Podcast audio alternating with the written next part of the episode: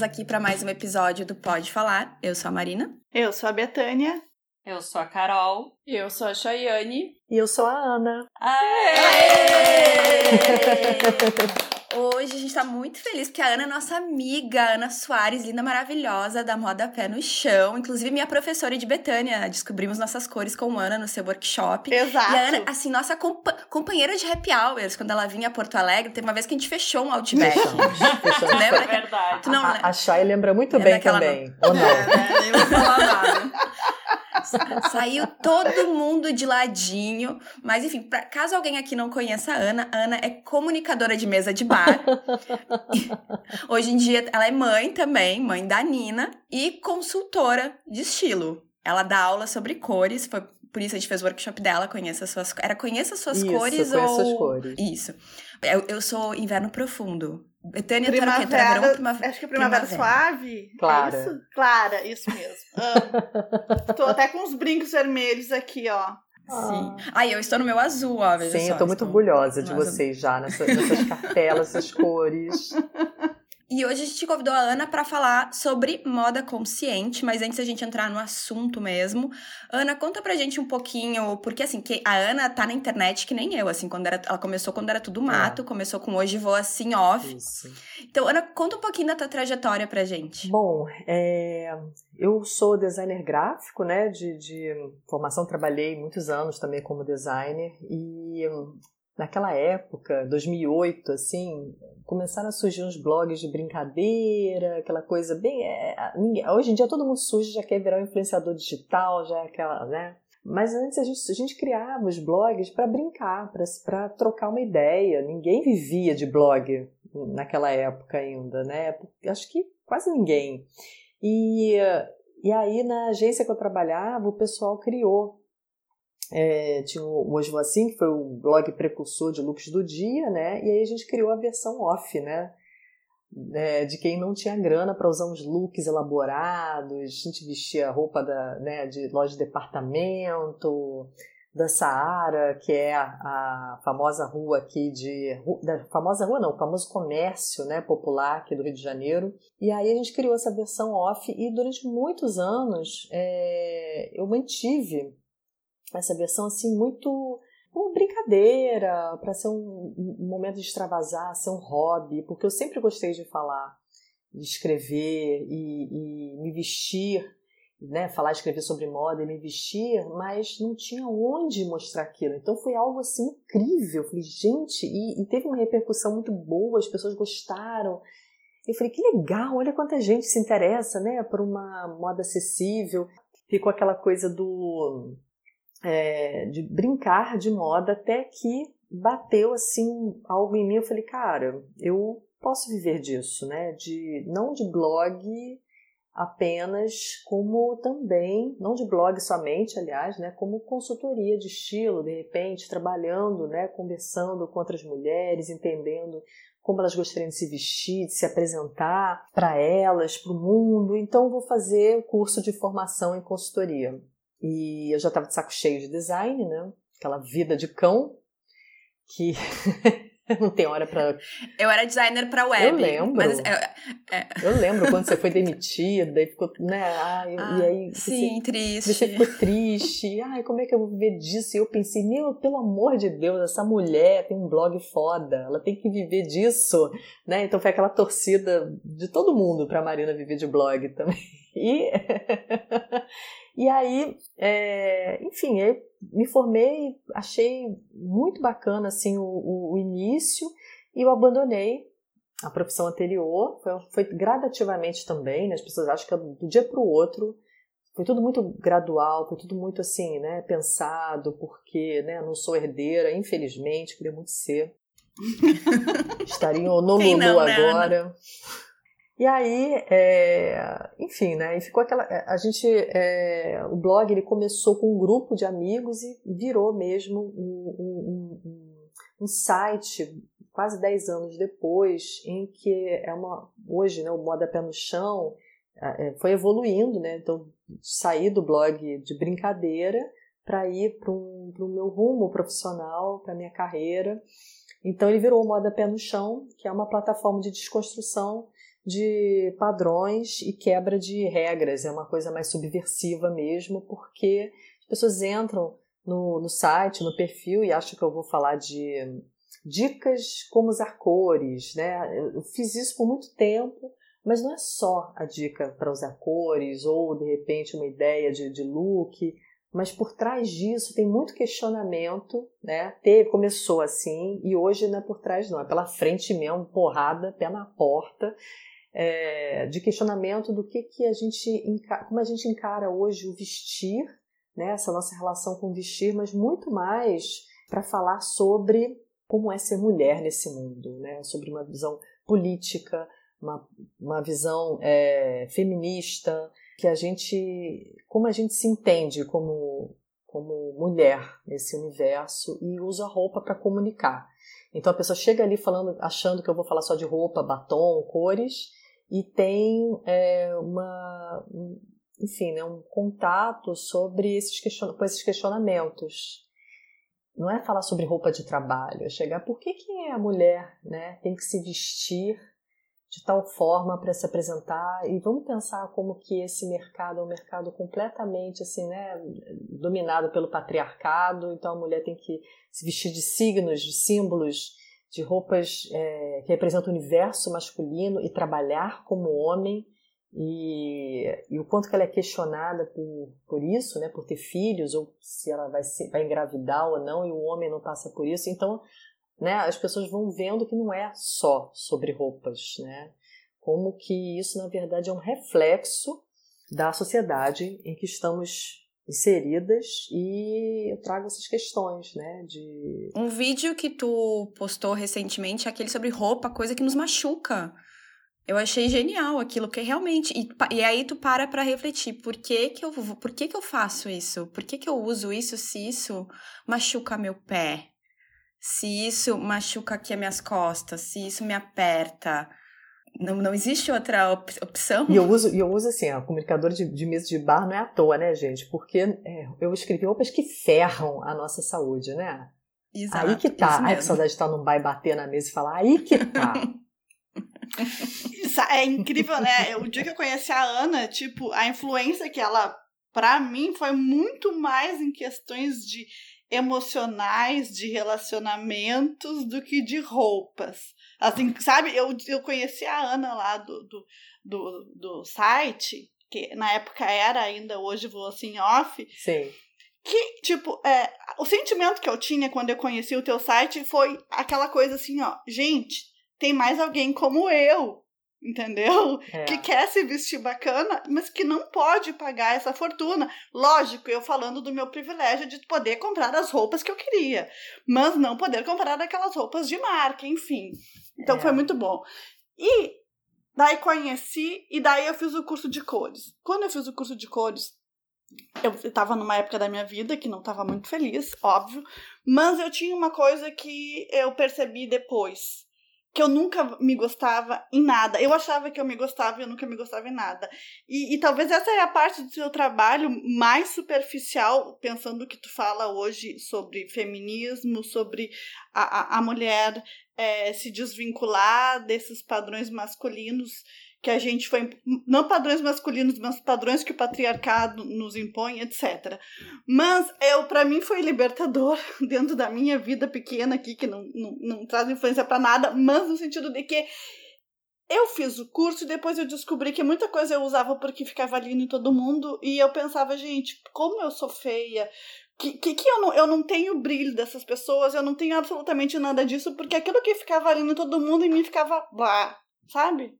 É, isso foi no uma workshop, droga. Isso foi no workshop, né? Só para contextualizar isso... de cores. De Exatamente. De cores. Então, assim, eu tava. Eu cheguei no workshop, eu me lembro da minha roupa até hoje. Eu tava com uma calça jeans, uma bota preta, uma blusa cinza e uma jaqueta. A minha jaqueta preferida da vida, a minha jaqueta de couro. Que é preta, que não tá na minha cartela, mas que eu amo até hoje. A Ana chegou e me botou um lenço amarelo. Lembra, Ana? Eu uhum. lembro, eu lembro. Tu amarrou um lenço momento. amarelo no meu pescoço, de um jeito que eu jamais iria usar, que eu jamais tinha pensado em usar. Aquele momento mudou a minha vida, Ana.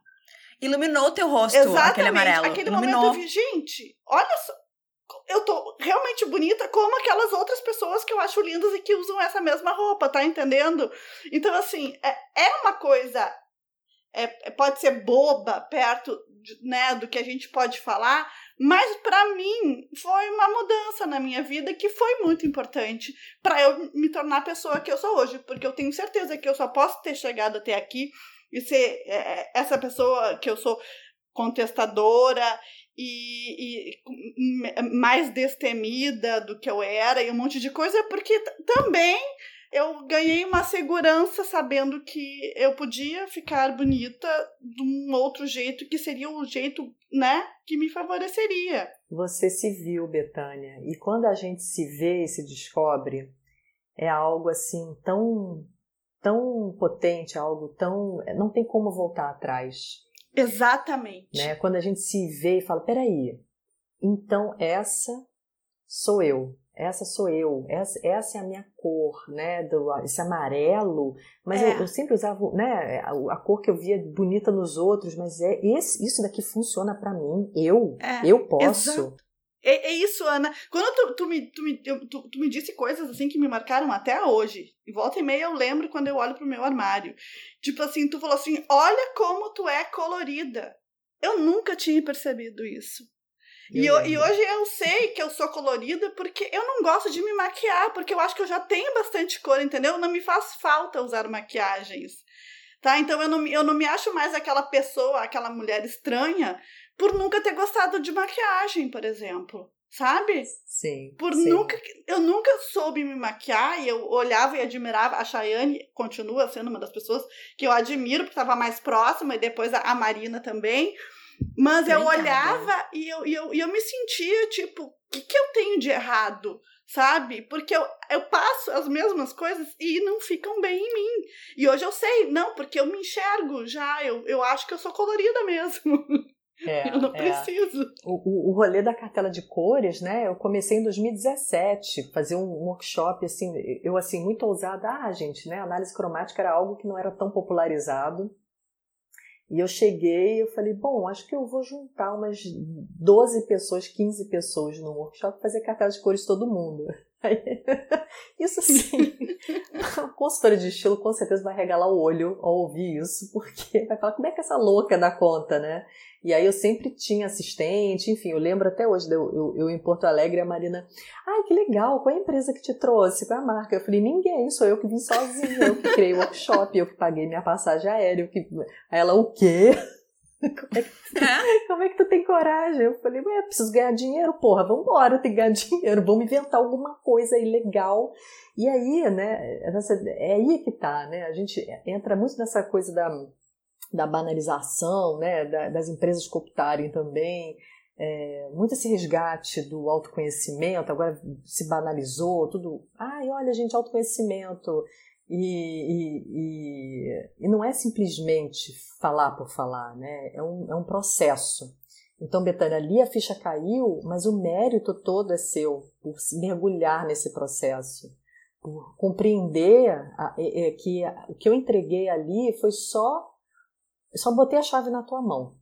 Então... É, não, eu entendo isso, mas, mas é aquela coisa quando tu tá lendo um livro e tu começa a desvendar aquela história, ou entrar nela, ou daqui a pouco tu lê uma frase assim que tu fica dias ou semanas pensando naquilo. Sim, sim. E foi o que aconteceu comigo em relação ao teu workshop, entendeu? Eu acho que não é tipo um workshop de cores. É. Sabe? É mais do é que isso, porque mais. traz autoestima, tu tá te é vendo de uma mais. maneira diferente. Quando é que tu ia imaginar que, tu ia, que amarelo era uma cor que, tipo, super realçava a tua pele, te deixava luminosa? Eu só tive noção disso quando eu comecei a primeira turma, né? E eu vi aquele monte de mulher se olhando no espelho, se vendo, se percebendo, assim, ao mesmo tempo, impactante. Eu falei, gente, essas mulheres nunca se viram, primeiro, assim, desnudas na frente de outras mulheres sem maquiagem é, e segundo, se olhando no espelho, se, se encarando no sentido assim, né, de peraí, essa sou eu, peraí, mas não pode ser. E aí, à medida que a gente ia mostrando as cores, ela, né, é o, o, semblante ia se abrindo. É, peraí, essa sou eu. Que legal! Então, essas cores sou eu. Né? Então, fui percebendo também com essa descoberta. Né? Eu tinha uma necessidade muito grande de criar um produto para eu poder realmente viver dessa profissão. porque é, eu acho que hoje as pessoas criam muito uma ilusão de que viver de moda é algo muito, né, abre as portas e simples, não, você tem que, é uma profissão como qualquer outra, né, tem que ali cavucar o teu caminho, é, ir atrás né, da, de um monte de coisas se você é, não tem ideias, né, você criar é, uma dinâmica, um, atrás de, um, de algo que te diga também o que, que vale a pena para você. Então, ali que eu vi que não era só um workshop de cores, aquilo trazia sentido também para mim, porque eu falei, cara, é assim que eu consigo falar não só sobre cores e moda, mas também sobre é, é, essas mulheres entenderem o quão maravilhosas elas são. Esse processo de descobertas pessoais. Eu estou mesmo no processo agora, é, com a pandemia, o workshop, eu encerrei ele, né? Não tem como continuar, juntar um grupão. E acho que tem sido agora o processo mais intenso da minha vida, junto com a maternidade, que eu, eu olho e falo, olha, tudo, tudo foi um caminho. Será que eu quero continuar falando através de ferramentas como cores e moda, ou será que eu estou pronta para falar diretamente as mensagens que eu acredito e, e que eu quero passar para essas mulheres e compreender, sabe? Mais A gente está pronta para te escutar. Super prontas. prontas e preparadas. Enfim, esse workshop, só para né, finalizar essa parte, foi um dos, dos que popularizou a análise cromática, né? Verdade. O pessoal viu que, peraí, isso daí dá certo, e aí também começou a reverberar. Foi um dos, né? Não estou falando pretensiosamente, mas com certeza eu vi muita gente dando workshop que ganhou outros nomes de Conheça Suas Cores, virou outras coisas aí no. E, e eu acho isso muito legal, assim. Foi é, é, bacana observar essa trajetória, né? E a cartela de cores, como popularizou também por essa coisa muito, ai, como essa cartela? Ai, limita, não limita. Gente, isso que a Betânia falou, eu não vou nem ficar explicando muito, porque toda a consultora de estilo fica explicando sobre cartela de cores mas a Betânia olhou para aquelas cores e se reconheceu nelas. Então, é, quando a gente apresenta uma mulher para ela mesma, é essa coisa bonita que a gente ouviu aí. Eu fiquei emocionada, Betânia. Obrigada Ai, por ter me proporcionado isso hoje. Eu fico assim muito porque nossa, para mim foi uma alegria primeiro te conhecer e ver. Eu, quando eu, tu, tu, tu entra no curso, assim, é, é um furacão que está chegando na nossa frente. Sabe? E daí, e daí começa com aquelas informações e a gente vai indo, assim. É. E depois ainda rolou um churrasquinho no barranco, uma cervejinha. Verdade. Foi mara que saudade. Que saudade do barranco, meu Deus do céu. É. Ai, bons drinks, umas boas conversas. Nossa, saudade, muita da saudade. Do Sul, meu Deus. Olha, nunca vou perdoar esse micróbio do caralho, meu Deus do céu. Nem nós. Um dia ainda há de passar, Ana, e aí a gente vai se encontrar de novo numa mesa de bar para poder bater na mesa e falar, aí que tá. Aí que Quem tá. sabe lá na Tijuca. E olha, eu quero. Ah, eu, verdade. É verdade aí, Pode ó. ser no Rio. E eu quero também fazer uma observação sobre Marina Smith. Ela se inscreveu no meu workshop, viu, gente? O pessoal Sim. acha que fica coisa do, do da blogueira pedindo Ah, pra. Não, Maria. Mas, gente, eu faço questão apoiar o trabalho de uma pessoa que eu gosto, tipo. É, É o, é o mínimo, eu quando acho. Claro, eu sei que tem um produtos. monte de gente que já mandaria um e-mail. Ah, eu gostaria de participar, Sim. troca de divulgação. por- Cara, não, vou divulgar e vou, vou pagar e vou divulgar, porque eu gosto da Ana e eu quero que ela se dê bem. É, foi- Abriu aqui em Porto Alegre aquela vez e, e eu, eu liguei pra Marina e disse: Marina, abriu, Sim. eu já me inscrevi, tu vai te inscrever, por favor. Aí eu fui lá e me inscrevi E eu só também. vi quando chegou a lista de participantes pra mim. Eu falei, Marina, mas peraí, peraí, peraí. e assim como eu comprei também a sua linha quando saiu, né? E- Mas é, mulheres apoiando mulheres, é Sempre. isso. A pessoa não vive de divulgação. Não, É, não. Quem é designer já tá acostumado com isso. Ai, faz aí um folder pra mim. Não posso te pagar, mas olha a divulgação que tu vai ver. Todo mundo vai saber que foi tu que desenhou meu folder ou meu site. Ah, não. Ai, não, não, não, não, não. Nossa Senhora. Os boletos não aceitam divulgação. Mas, Ana, e com pandemia também teve a questão da maternidade, rola- rolaram muitas mudanças aí na tua vida e o, o conteúdo que tu tá criando hoje em dia, que eu acho muito bom no Instagram, também mudou. Tu pode contar um pouquinho pra gente como é que é essa coisa de pandemia, ser mãe, ao mesmo tempo tá aí tentando comunicar, falar sobre patriarcado, defender o feminismo. E como é que tu fez para aumentar o número de horas do dia, né, para fazer tudo isso? Também isso. Aí que tá, é. não aumentei, não quero aumentar e não acho isso correto. Porque, é verdade. É, eu vou explicar, né? Muito assim, a, a, a Shai, Shai se, se você quer, quer repetir o que você falou antes da gente ah. começar. eu é falei, eu falei pra Ana que, tá, eu conheço também a Ana pessoalmente, porque quando ela tava aqui, eu saía junto com a, com a Marina e com a Betânia, com ela. E a Ana é super a pessoa agilizada. E eu falei pra Ana, cara, foi uma das poucas pessoas que eu vi uma mudança muito grande, que parece que a pessoa incorporou uma coisa zen, assim. Ela, tanto que é só observar aqui no podcast, ela está extremamente calma como se estivesse extremamente ponderada, tomada por um espírito, imagina. não, eu tô brincando, mas é que eu fui uma das, uma das pessoas, porque a gente sabe, maternidade deve, né, eu não, não preciso ser muito, não precisa ser mãe para imaginar que isso muda tudo na vida e tal. Mas a Ana é uma pessoa que externa isso, eu acho, da forma dela comunicar, para mim mudou, a, a, né, eu que acompanho ela, para mim mudou. Hoje eu vejo os vídeos dela, eu acho que ela é outra pessoa, não de que ela mudou valor, valores, ela mudou só a forma de falar, de, parece que tá mais calma, não sei. Até não sei como é que ela conseguiu isso, né? Porque eu achei que um filho fazia tudo ao contrário, que deixava a mãe muito mais histérica, assim, né? Tipo, nossa, porque eu imagino que isso ia acontecer comigo, pelo menos. É, tem, tem várias nuances aí, né, quando a gente fala sobre maternidade, e eu acho que o maior delas é, é justamente isso, né? Esse, o estigma da mãe que está sempre se descabelando e tudo, isso tudo é, é, reflexo de uma sociedade que não apoia mães, que não oferecem rede de apoio, da falta de uma presença, uma figura né, que exerça a paternalidade, né, o homem, que ali exercendo a, a, a, o papel dele né, junto da, da criação, dos cuidados dessa, desse bebê, dessa criança. Eu acho que a principal ruptura foi justamente isso, né? Aquela, eu vivia acelerada, workshops, viagem. Uma, era uma agenda era uma bizarra, agenda bizarra, né, assim. Final de semana eu estava em dois lugares diferentes, assim. E, tipo, ah, vou é, para Recife, vou no dia seguinte para Fortaleza. Aí na outra semana eu estava, sei lá, em Belo Horizonte, São Paulo. Aí na outra, Porto Alegre, Curitiba. Ficava sempre é, nesse, nesse corre, nesse, nesse rolê, que era justamente a pessoa que cresceu na vida com uma necessidade muito grande de, gente, eu preciso ganhar meu dinheiro para fazer minhas coisas, né? Eu tive é, uma, uma infância muito difícil com o pai, com, com é, doente emocionalmente, né? Então, meu sonho de infância era trabalhar, ganhar dinheiro para sair daquela casa.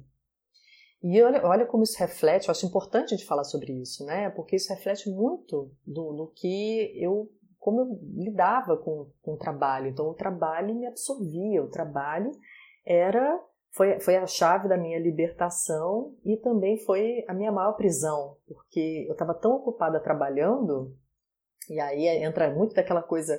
Eu tenho 42 anos, então na minha geração você tinha que se matar de trabalhar para você ser alguém, para você ser uma figura respeitada, para você conquistar as coisas.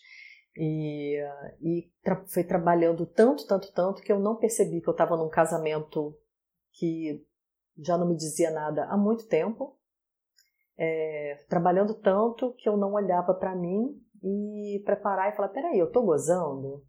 Eu tô. O que, que eu gosto de ver? O que, que eu gosto de ouvir? O que, que eu gosto de, de, né, de fazer no meu dia a dia. Tudo meu, assim, até as viagens eram relacionadas ao trabalho. Até quando eu fui para Lisboa, quando eu fiz 40 anos já com, com o Igor, né, que é meu segundo marido, é... eu tenho que falar primeiro e segundo, senão as pessoas acham que eu estou falando do Igor quando eu falo da separação. É... Agora, todos os dias vem alguém perguntar: você se separou? Gente. Não, amiga, pera, tu é nova aqui então. Pera, não, é, é o primeiro, tem primeiro marido. Primeiro e segundo. Tipo, bem Elizabeth Taylor, né? Daqui a pouco vai ter o sétimo marido. Aí vai chamar ele pelos números, porque o 4, o 4. Isso, ai meu Deus. Só que sem, sem as joias da Elizabeth Taylor, né? É só não chamar 01 e 02 que tá beleza. Ai, Deus me livre, bate na madeira. E aí a gente foi para Lisboa, e em Lisboa eu marquei um workshop. É, porque eu falei, não, mas olha que bom, a gente marca um workshop, aí, poxa, vai ser uma ótima, dar um curso, né, fora daqui do Brasil, e aí também paga a nossa passagem aérea e tal. Então, gente, tudo era relacionado ao trabalho. É, em que momento eu, eu tinha né, para ser a Ana, para viver, para entender o que, que eu gostava, muitas camadas né, que existiam aqui, e principalmente para entender essas dores que me acompanhavam por tanto tempo e que atrapalharam muito a minha vida até outro dia. Então, assim, na gravidez também foi aquela coisa, né? E grávida é bombardeada o tempo inteiro. Né? Carol balançando a cabeça Ai, agora. E as, pessoas, e as pessoas foram. Teve gente que foi muito cruel. Tipo, tinha coisas que eu li em comentário que eu, gente. Porque assim, porque tu tem 40 anos, tu não pode ter filho, e as pessoas te. Ai, olha. Foi horrível. Foi horrível mesmo. Assim, Revoltante. Assim, porque revoltante. eu engravidei com 40, tive a Nina com 41. E eu entendo muito as mensagens né, que, das mulheres que, que vinham falavam: olha, mas como assim você conseguiu engravidar? Foi fertilização in vitro? Como é que foi? Porque amedrontam, é uma indústria que aterroriza mulheres o tempo inteiro. Se você tem 30 anos, chega no consultório ginecológico e fala que não tem um parceiro, o médico já vai falar: ih, minha filha, já pensa logo em arranjar um homem para copular, né, para você, porque daqui a pouco já era. Ai, mas aí você também pode congelar os seus óvulos. Né? Mas porque assim, pensa bem, você pode se arrepender. Isso é de um terrorismo, isso é de uma covardia, isso é, é, é revoltante, revoltante o que fazem conosco. Roubam muito, muito as nossas decisões, a nossa vida, as nossas carreiras, as nossas escolhas. É maternidade compulsória na a veia. Nossa, Ana, a nossa tranquilidade, né? A nossa tranquilidade. Porque, porque... a gente está sempre correndo atrás do tempo. Sim, inventam um relógio biológico que não existe. É. Não existe. Que aí fica todo mundo se perguntando: será? Será? Será? Assim que a criança já senta, né, a nenenzinha, já coloca uma boneca na mão dessa neném, ou seja, a maternidade sendo ali enfiada, goela abaixo, desde que somos assim, pequerruchas. E, cara, isso é muito cruel. Isso é muito cruel. Então a mulher vai lá e, pum, massacra a outra mulher que engravidou. Eu, eu engravidei assim, sei lá. É, foi uma coisa muito assim. Eu não tive vontade nenhuma de engravidar no, no meu primeiro casamento. E o Igor eu conheci ele no Tinder. Ó, só o Tinder casos de sucesso do Tinder. Jamais um caso de sucesso. Ana, eu também, né? Reencontrei o Gustavo no Tinder. Ah, é? Que máximo, que máximo. É, não, eu tava mó. Depois que eu me separei, fiquei piranha, modeon, assim, piranha. eu tava, eu te lembrar do Outback, eu tava, a gente tava dando mole pro garçom. É verdade. Que era bem bonito. Do atendente, a Betânia que chegou, oi, vem cá. Conversa aqui com a gente. Eu fiquei, meu Deus do céu. Por sinal, Marina, tu deve ter essa foto, hein, guardada, tenho, né? Eu tenho, eu tenho essa foto em algum lugar aqui do meu celular, essa da gente com o garçom. feed. É. eu tenho ele no Instagram até hoje. É verdade, a gente seguiu ele, ele seguiu a gente, é verdade. é verdade. Enfim, né? A piranhagem rolando solto foi maravilhoso. E nessa, assim, pô, bombando. E, e é porque era justamente esse momento da Ana. Eu falei, vambora, agora eu quero saber quem eu sou, quero gozar, quero transar, quero fazer várias coisas, quero sair com todo mundo, quero, quero curtir. E aí conheci Igor. E Igor, assim, eu e ele desde o início a gente falava, falava assim: ah, eu teria um filho com você, ah, eu também. Então foi uma coisa assim, de primeira. É, e nessa veio um desejo ardente mesmo, uma coisa assim muito, muito forte, muito potente, é, de querer ter um, ter, um, ter um filho, e com isso já começou aí o processo da tranquilidade. Quando é, a gente tentou oito meses, né, eu engravidei, e, e aí veio aquela tranquilidade. E o que aconteceu foi justamente isso, né? Veio tanta gente bombardeando, fora que as, coisa assim que não se deve dizer para uma mulher grávida, aliás, para nenhuma mulher, principalmente grávida, é: ah, mas você não tem medo do seu filho nascer sindrômico, né? Ter síndrome? Você não tem medo de. Porque você tá velha, né? Mais velha, assim, para ter filho, né? Era isso que eu, que eu via e eu ficava chocada que alguém, tipo assim, tenha coragem de falar isso pra uma mulher grávida. As pessoas têm coragem de falar o que elas querem para as mulheres, Mariana. Nosso corpo é público para todo, né? Para as pessoas, para a sociedade em que a gente vive, nosso corpo é público. Não nos eu já contei aqui num outro episódio que quando eu, enfim, fiquei grávida, eu tinha 38 anos. E, e eu fui atrás de ginecologista, né, de obstetra. E uma das primeiras que eu fui, ela começou a fazer a anamnese, juntar os meus dados, e ela perguntou a minha idade, eu falei 38. Ela fez assim, ó. Ai, Sério, eu tô toda arrepiada. Ela, ela fez assim uma cara de tipo assim, ó, não vai dar certo isso, entendeu? Ai. Tipo, bom, nunca mais voltei, né? Nunca mais voltei, fui, fui em outras, mas assim, para tu ver como a própria profissional que tá te atendendo não consegue ser empática ali contigo, né? Ela, ela simplesmente fez uma cara de tipo assim, isso não vai dar certo. Zero Nossa. tato. E aí tu engravidou rapidinho, não, zero, eu já, bem eu já estava ela. grávida. Eu já estava grávida na frente dela. Olha só. E ela fazia, fez esse tipo de, de coisa, sabe? Nunca mais voltei, né? Ah, olha. mas também, olha, não é para não voltar mesmo. A pessoa, no mínimo, né, tem que te tratar bem. Eu, eu já contei para as meninas, eu tenho uma amiga que ela teve uma filha com 19 anos. E aí ela começou a namorar um cara com 40, ela já tava com 40, acho que 42 até. 40, 40 e pouquinhos anos ali. E esse cara nunca tinha tido filhos e o cara começou a botar pilha, vamos ter filho. E aí ela começou assim, pra engravidar. E, e aí ela foi num médico com um cara lá pra ver, porque ela disse, mas ela tava bem tranquila, ela teve uma filha com 19 e tava tranquila pra ela, já tinha realizado o sonho da maternidade, digamos assim. Só que ela foi na primeira consulta e a pessoa falou pra ela assim: sabe que provavelmente tu vai ter um filho com problema, né? Se tu engravidar nessa altura do campeonato. Falou assim, e, e ela contou depois, super calma, e eu olhava pra ela vou chamar de fulana.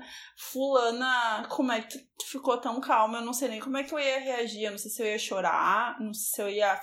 Eu não sei como é que eu ia reagir, mas eu não sei.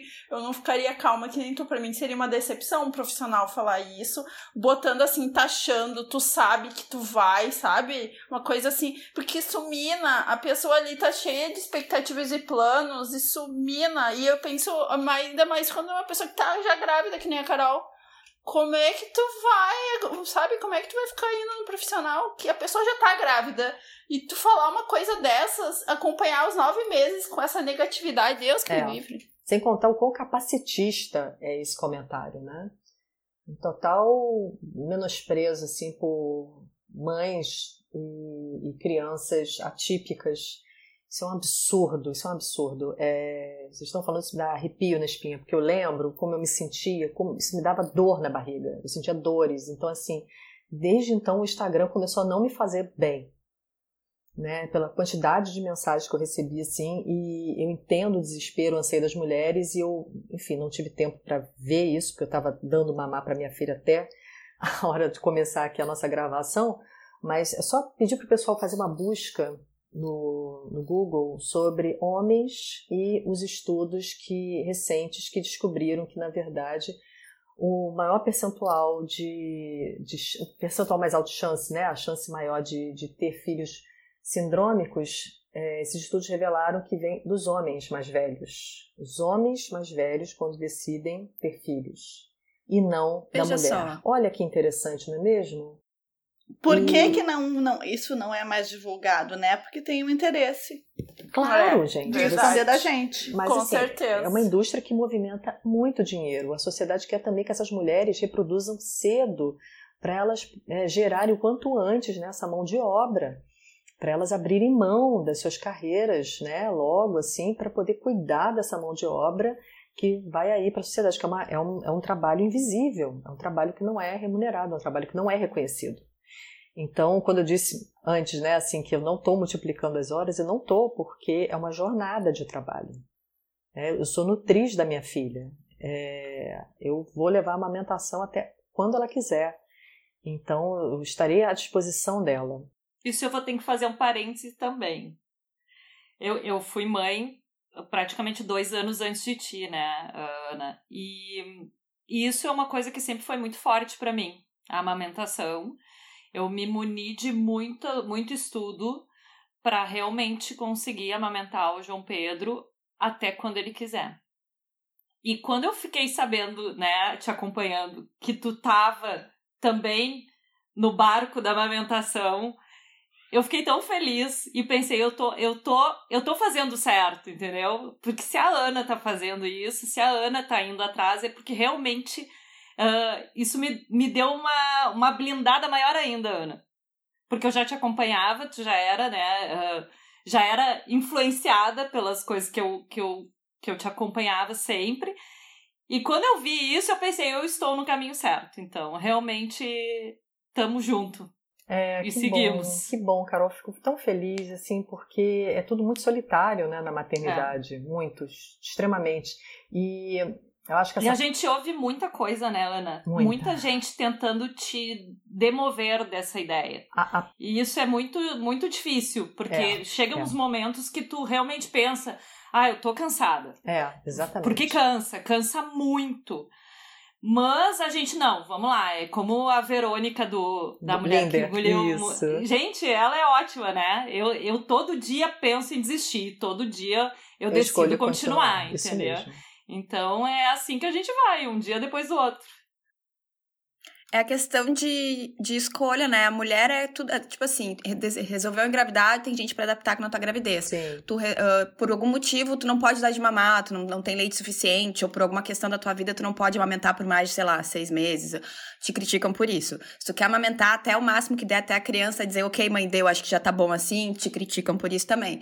Te criticam por basicamente por tudo. tudo. Se você quer ter filho, se você não quer ter filho, se você engravida tarde, se você engravida cedo, se você. Cedo. Tudo. É. E, e, e eu, eu acho acho que a solução é nascer homem, né? Essa que é a realidade. A solução para tu não ser criticada é nascer homem, porque qualquer qualquer coisa que a mulher faça, ela vai ser criticada. E eu lembrei outra coisa da, sobre gravidez que vocês duas não falaram, mas eu vou perguntar. Eu tava lendo uma coisa antiga de uma gravidez da da Kim Kardashian, que ela ficou com uma barriga bem grande. E eu li uns comentários que eu comecei a pensar assim, falei, cara, é horrível chamar uma grávida de gorda. É horrível, porque chamaram ela, ai, porque ela tá muito gorda. E eu, penso, e eu só pensava assim, uma mulher grávida tem que ainda tá no padrão quando ela está grávida, porque senão, sabe? Eu fiquei, eu fiquei pensando assim, cara, tu não tem um minuto, nem nesses nove meses a pessoa pode curtir a gravidez, não, ela... E sabe quando linkam, assim, gordo, né, que a pessoa fica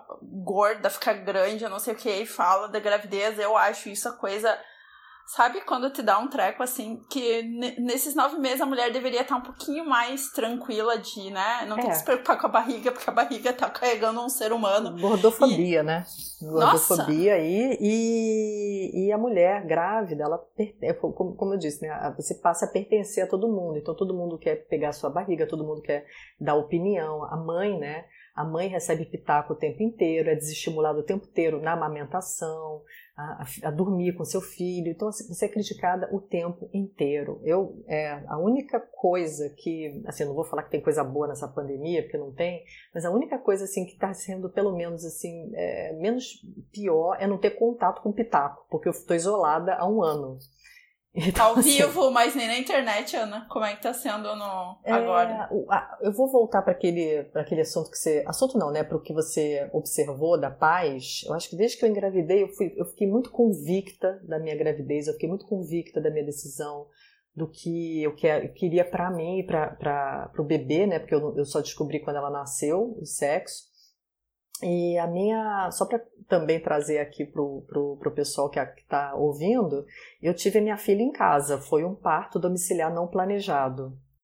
Achei incrível. Ai, eu, eu, não sou mãe, não pretendo ser mãe nunca, mas adoro seguir. Ana já gostava dos teus conteúdos antes, gosto também muito agora, porque agora tu mistura essa coisa de estilo, cor, moda consciente, que depois a gente tem que abordar, Sim. maternidade e várias questões que às vezes, porque como eu, por exemplo, não pretendo ser mãe, nunca pensei em ser mãe, tem certas questões que eu, assim, estavam fora da minha bolha e que agora eu, né, estou mais atenta e que eu penso, nossa, mas é um absurdo mesmo isso, isso e aquilo que fazem com a grávida. Sim. Aliás, o, de, o, o, de, o, depoimento da Ana do, do dia do parto da Nina é imperdível, gente. Quem é maravilhoso. Leu, vai lá nossa. no perfil da Ana e veja, por favor.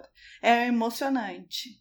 Eu também. Aí ah, outra coisa que vale a pena também muito olhar no conteúdo da Ana é o último carnaval dela, quando, grávida ainda. Ai, maravilhosa! Vejam a fantasia dela. É Principalmente é o vídeo que tem o senhorzinho atrás. Principalmente aquele vídeo. Senhorzinho babando. tu repostou uma foto esses dias, né, Ana? Que tá com a barrigona. Foi, que foi. Tá... Eu tava Ai, fantasiada de, de matriarcado. É! Aquela das vaginas, das vulvas, né? É, Isso. Era uma coroa de, de vulvas. De vulvas. E, e, os peitos, né? Era um top é. com, com os peitos e eu com um manto vermelho Bem rainha da porra Maravilhosa, toda. poderosíssima. Foi lindo, ai.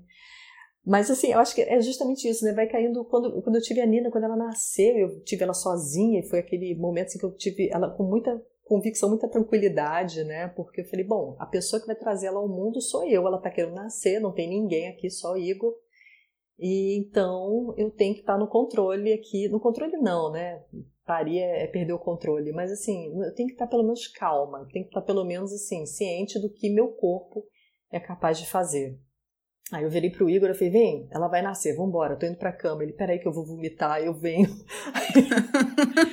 né? E, e, então, assim, a partir daquele momento que também se desdobrou numa completa decepção com a equipe que eu, que eu contratei, foi, foi, eu fiquei muito desassistida depois, né? Tu não é... teve doula? A Dola foi, na verdade, quem é, falou que faltava muito para eu ir para o hospital. Eu estou revelando isso em primeira mão, tá, gente? E orientou foram... o Igor todo errado e foi assim que a Nina nasceu. ela não tava, ela não apareceu. Ficou só Nossa. orientando. Tu sabe, Ana, que eu, eu sigo um, gine, um gineco, que eu acho que ele é de São Paulo, que ele é bem. Eu acho ele maravilhoso, assim, no, no assunto, né? Eu adoro esse assunto dos partos. E ele falou assim: no, no, primeiro parto existe um mito que nenhuma mulher, né, leva 10, 12 horas. Ele falou, e eu, e acontece, e não é incomum de levar duas, três horas e a mulher tá parindo. Exatamente, exatamente. Porque ele gravou, ele grava stories, né? E aí um dia ele gravou uns vídeos ele falou, ó, é, eu tô gravando isso agora porque tá acontecendo agora. Eu tô indo numa menina que em duas horas começou as construções e ela já tá parindo. E eu tô chegando, eu não sei se é nem se eu vou conseguir ajudar, ele falando assim, indo pro hospital. E eu fiquei pensando, existe ainda um mito que o, a pessoa que vai ter o primeiro filho, que ela não, né, que ela vai sofrer, que ela vai ficar 30 horas lá em trabalho de parto. Não, não. E, e assim, eu vou até ajudar, a, aproveitar a fala e falar, nem é só, assim, tem, as mulheres assim, tem, acho que ficam mais tempo, né, mas para mim, eu não lembro da dor, não foi sofrimento, eu não lembro. A minha mãe diz isso, Ana. A minha mãe diz isso. Eu não consigo lembrar de ter sentido dor. A minha mãe teve três partos normais no hospital, né? Por uhum. óbvio, na década de 80, né? Normal Sim. ir pro hospital. Mas ela disse que ela, ela não fez anestesia, ela, ela, ela, ela... A minha, tá, a minha também, nem eu nem meu irmão, nenhum dos dois com anestesia, parto, parto normal. Parto normal, as, os três e rapidinho também, normal. tipo assim, três, quatro horas foi. Não, não, não Gente, o meu parto foi cesárea e eu lembro da dor. Cesárea é uma cirurgia grande.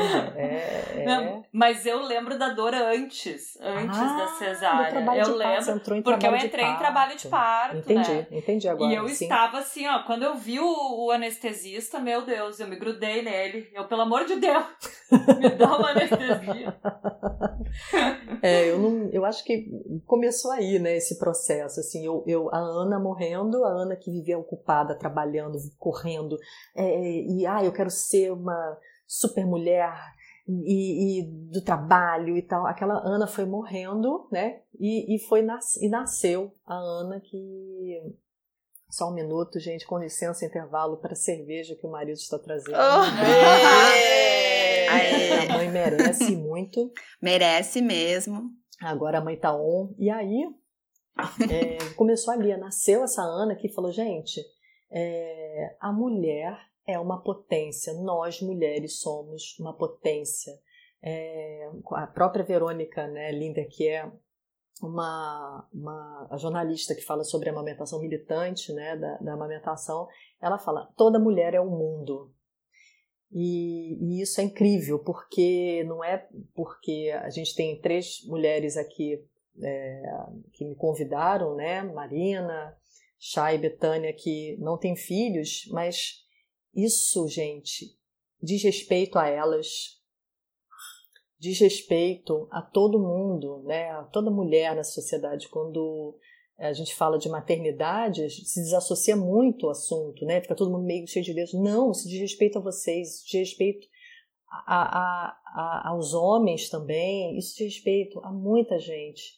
Então, quando caiu essa ficha de que toda mulher é essa potência, eu poderia trazer mais sobre, fazer mais, né, do que eu já fazia, não no sentido de trabalhar mais, mas de revelar justamente esses sentimentos, de, de ser a voz de muita, que muitas vezes assim, a gente não está conseguindo dizer, de trazer esses assuntos sem, sem medo, sem tabu, um outro lado, um outro viés. Então isso começou a reverberar muito forte em mim.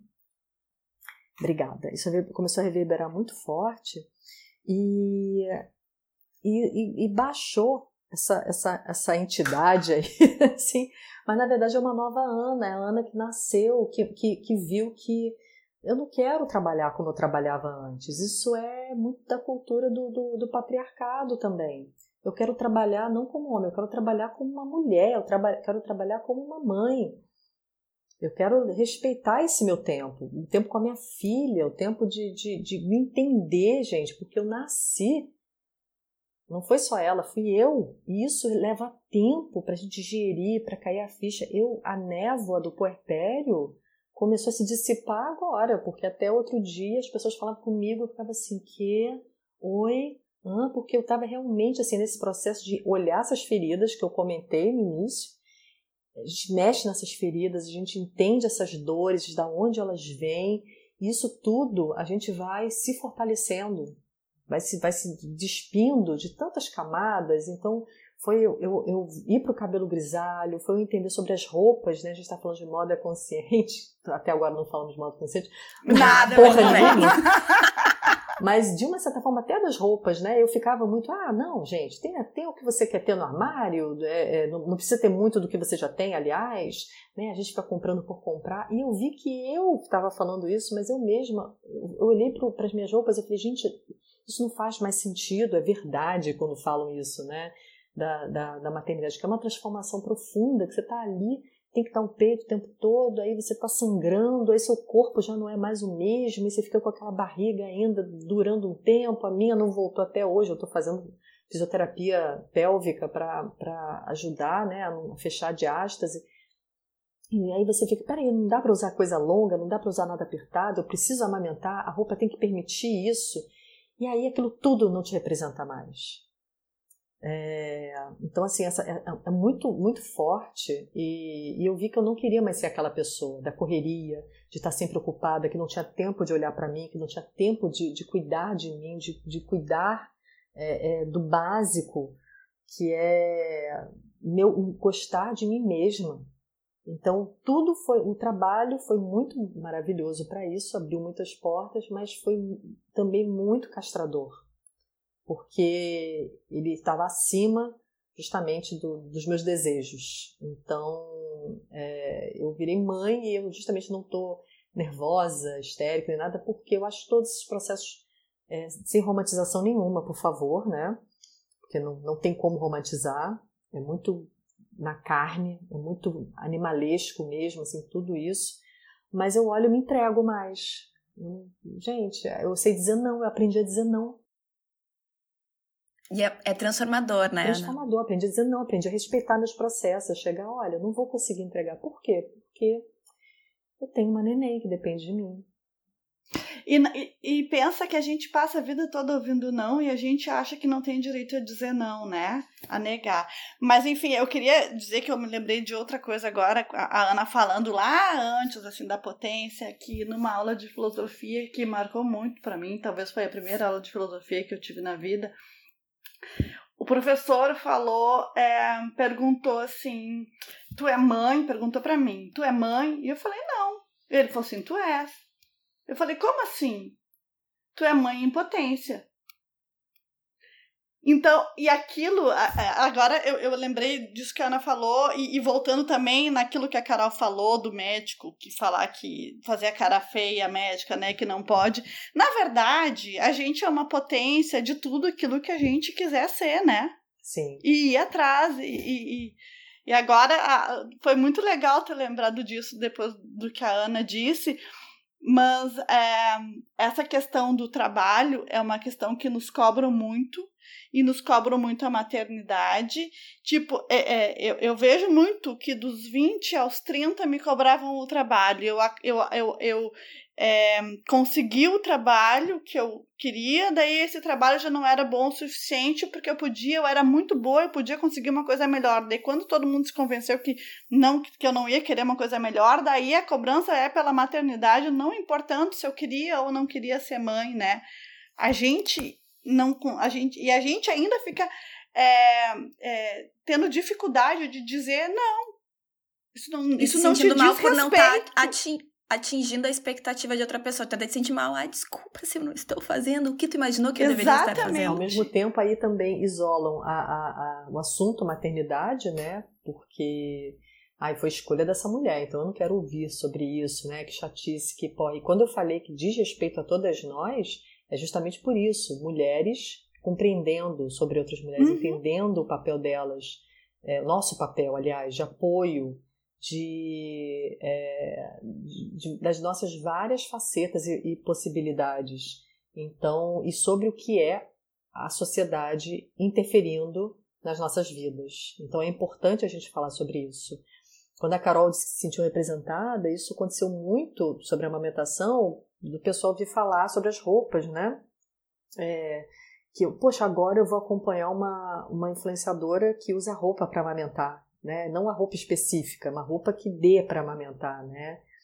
E como que é, é, muitas coisas isso mexe em tabus, isso mexe em outras feridas, justamente por isso, porque tiram a gente desse, dessa, desse conhecimento, nos, nos tiram desse entendimento sobre nós mesmas. Então a mulher que, acaba, que como a Chay falou, é grávida, ficam cobrando ter um peso X ideal. A, a, a mulher que, que teve neném já ficam cobrando, além de todos os cuidados com a criança, com o nenenzinho, ah, volta logo, hein? Volta logo a forma, volta logo o seu trabalho, retoma logo a sua vida, olha só. E aquela mulher tá, ali ainda vivendo o puerpério, que é algo que deixa a gente realmente em outro estado.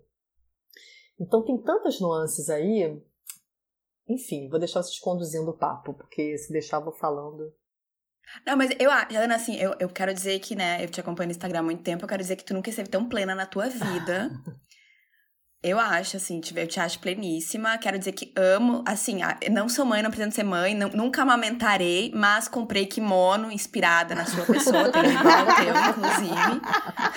Oh, não, mas agora tem que falar uma coisa pra Ana. Tu fala em, em moda consciente, pra mim isso é moda consciente. Isso Ana. que eu ia falar, isso mesmo. Isso, isso pra mim é moda consciente. Quando tu também. Eu também acho que as pessoas têm uma visão da moda muito como adereço e não como função, e, né? E a moda é uma função também. Quando tu faz uma roupa que, que nem tu falou. Uh, tu fez aquele vídeo falando das roupas e de sapato que machuca. Ali também tem um problema. Eu acho que as, mesmo as pessoas que não gostam de moda, que não entendem de moda, que não estudam moda, elas inconscientemente elas, algumas, algumas pessoas ficam conscientes disso, tanto que a maioria de nós aqui não usa salto, que eu saiba ninguém mais usa salto. Acho que tu também não usa, né, Ana? Não. Não sei se tu usa. Não. Pois então, e o que Tem que... o rolê do salto bronze, aquele, né, do sapato bronze, né? É, que eu, que eu usava só pra ah, foto é, aquele sapato é icônico, icônico. Ele tá ali, olhando, todo podre. é, mas aí. Mas, mas isso é uma, também é uma coisa que a gente faz às vezes inconscientemente. Não precisa gostar de moda para dizer assim, ai, agora uh, eu não vou usar porque isso é uma coisa que machuca os meus pés, eu não consigo caminhar direito, me tira mobilidade. Me tira... Tu vai usando inconscientemente, a gente vai se libertando de certas amarras que a gente tem quando a gente está ainda formando, vamos dizer, o caráter, a noção de pessoa, porque quando a gente está, sei lá, dos 15, vamos pôr dos 15 aos 25 anos, que tu ainda tá insegura de si mesmo, tá se formando, né, como pessoa. Depois tu começa a ganhar um pouco mais de segurança, tu vai vendo o que, que cabe na tua vida, vamos dizer assim. Eu, eu acho que as mulheres plenas eu considero a partir dos 50. Porque eu acho que a maioria que chega nos 50, elas têm grande parte da vida dela. A maioria tem uma, uma parte resolvida da vida, digamos assim. E eu acho que eu, eu vejo que é o esplendor. Eu, eu considero assim, pelo menos as que eu acompanho com 50 anos, eu acho muito legal que eu vejo um papo mas já estão mais de bem uh, com certas coisas, sabe? Mas tu fala de influencers e não de mulheres da vida real, né? Porque eu vejo a minha mãe com quase 70 anos preocupada em emagrecer ainda. Tá, não, mas Betânia, todo mundo tem alguma coisa, mas eu digo que, assim, num, num geral, tipo, ah, não, não, não. Por exemplo, eu lembro da minha mãe falar a questão da maquiagem. Minha mãe tinha a questão da maquiagem que quando eu era criança eu não entendia porque que minha mãe tinha que ir no mercado, tinha que passar um batom. Deus o livre, minha mãe viveu batom. anos 80 de batom vermelho. É, mas a minha mãe, mãe abandonou anos 80 tudo. Inteiro de batom e vermelho. eu perguntei. A minha também. Minha mãe abandonou tudo. Então a, a, a, a, questão que eu vejo, e eu não vejo ela se incomodar com isso. E pra, antes ela não saía de casa sem batom. Então eu acho que a gente vai envelhecendo e algumas coisas, mas nunca vai estar tá tudo resolvido, né, Betânia? A gente não. A gente não, não. Eu acho que isso também é uma, uma utopia, achar que tu não vai ter nada. Eu acho. É, nenhum problema, a minha entendeu? opinião é um pouco diferente eu acho que o que nos liberta é a informação, entendeu? Eu acho que tem muitas mulheres da faixa etária da minha mãe, ali perto dos 70 anos, que estão completamente presas a uma vida de não posso comer, eu não posso ir no bar sem meu marido, eu não posso fazer isso porque primeiro eu tenho que dar para os meus filhos, tipo, que, que se, continuam se anulando, mesmo estando numa fase da vida que elas já não deveriam estar com todas essas amarras. Não sei, não deveriam, não posso falar não deveriam, mas enfim. Mas, né, que a vida poderia ser mais tranquila para elas. É, e, eu, e é isso que eu vejo que é com as mulheres, não que eu convivo agora na pandemia, mas que eu vejo, assim, da, da minha mãe, das amigas dela, entendeu? De tipo, elas se reúnem para jogar carta elas tomam uma tacinha de vinho. E eu disse, mãe, oferece mais vinho. E a mãe disse, ai, mas eu ofereço, elas nunca querem. Eu falei, mãe, então sabe o que tu faz? Tu tomar uma garrafa, tu abre a segunda e diz e pergunta quem vai me acompanhar. Ou posso servir vocês, entendeu? Porque, tipo, não pode beber mais, é uma tacinha e ponto, sabe? E, tipo, isso é bobo, mas é, são poucas coisas, assim, que, que, que mostram que, que, que, ela não, que elas não fazem aquilo que mãe, talvez... serve tu a tua segunda taça, dá um é exemplo, isso que eu mãe, falei dá um exemplo. Pra elas, Bora. né? Tipo, elas jamais se permitiriam de viajar elas amigas, entendeu? Desde que não fosse Aí, parece, grupo do parece coral. Vó. As vó, depois que os vô morrem, as vó vão viajar, vão viver. É, daí quando elas ficam viúvas. Não, mas tu tem, tu tem o exemplo, por exemplo, a mãe de uma amiga nossa, Natália, foi fazer intercâmbio com 70 anos. Sozinha. É. Sem filhos, que ela tem um monte de filhas, sem o marido, deixa o marido em casa. Então, assim, então a gente. Existe vários. Não estou dizendo que isso é uma regra, que todas, mas eu vejo que é quando a gente vai ganhando idade, a, vamos por talvez dentro da minha bolha e de uma parcela, eu vejo que fica mais bem resolvida para abandonar coisas que fazia para agradar os outros ou para agradar uma imagem que ela achava que tinha que ter. Não tô dizendo que é 100% e não tô dizendo que vai resolver tudo, vai chegar aos 50 anos. Eu não vou estar tá nenhuma preocupação nenhuma, sabe? Não acho que seja assim. Mas eu acho que a gente com o tempo, às vezes mesmo, né, voltando para moda mesmo, a gente sem entender ou gostar, ou, né? Tem pessoas que falam assim, ah, eu não, não ligo pra moda, mas se veste todo dia. Então, assim, essa pessoa que diz que não liga pra moda, ela, na realidade, ela liga. O que ela não tem é consciência. Porque tu tem que comprar, tu compra roupa. A não ser que tu viva só de doações ou tu viva só teu marido ou tua mulher que compra, né? Aquela coisa assim, sabe? Mas eu acho bem difícil. Eu acho que a maioria das pessoas hoje em dia vai numa loja e experimenta, entendeu? A roupa. A então, pessoa... assim. Desculpa, Chay, perdão. De não, não, não, não, pode falar. A mulher que diz que não liga para moda, ela na verdade tem, tem várias coisas aí por, por trás, né? É, quando a gente fala que a pessoa. É, moda é muito ligada à futilidade. Então, a mulher que gosta de se vestir, de se arrumar, de comprar umas roupinhas é fútil, tá gastando dinheiro dela com besteira, né? É, tem também outro lado aí, né? A mulher que diz que não liga para moda, ela tá falando, não, olha só, né? Eu não ligo para isso, eu estou valorizando o meu intelecto, a pessoa que eu sou. E também isso se descortina muito sobre questões relacionadas a é, hum, como é que eu posso dizer da, da, dessa mulher olhar e falar gente eu, eu sou mais do que isso eu, eu, eu, tenho, eu tenho várias é, expertises, eu tenho várias qualidades, eu não, eu não vou me importar com a moda porque já me disseram uma vez que não era para mim, que isso não me pertence, é, que eu não sou bonita o suficiente, ou que eu não sou magra o suficiente, ou que eu não sou jovem o suficiente. Então a mulher já sai de cena e acha que não pertence a, àquele mundo, que não, aquilo não, não pode ser para ela, porque alguém foi ali e disse para essa mulher que não era para ela. Ou que ela era muito inteligente para ligar para essas bobagens. Então, isso vai muito além do que simplesmente a pessoa falar, ah, não gosto, não gosto. Então, a, mãe, né, que está ali, voltando rapidinho para o assunto, mas não tem como não falar, desassociar, que está ali largada num, num, é, num puerpério pesado, sem rede de apoio, sem apoio do companheiro. Imagina essa, essa mulher, olha, fala, cara, eu não estou conseguindo me arrumar, eu não estou conseguindo ir ao banheiro. Imagina ainda olhar para o meu armário. Ou então, se aquela mulher aparece arrumada, com o neném no colo, ué, Está se emperequetando e o seu filho não tem tempo para ficar cuidando dele, não? É possível. Então, isso passa muito pelos julgamentos, né? E vocês estavam falando aí das, das mães e tudo, das mulheres mais, mais velhas, é, que agora não é mais velha, se fala mais madura, né?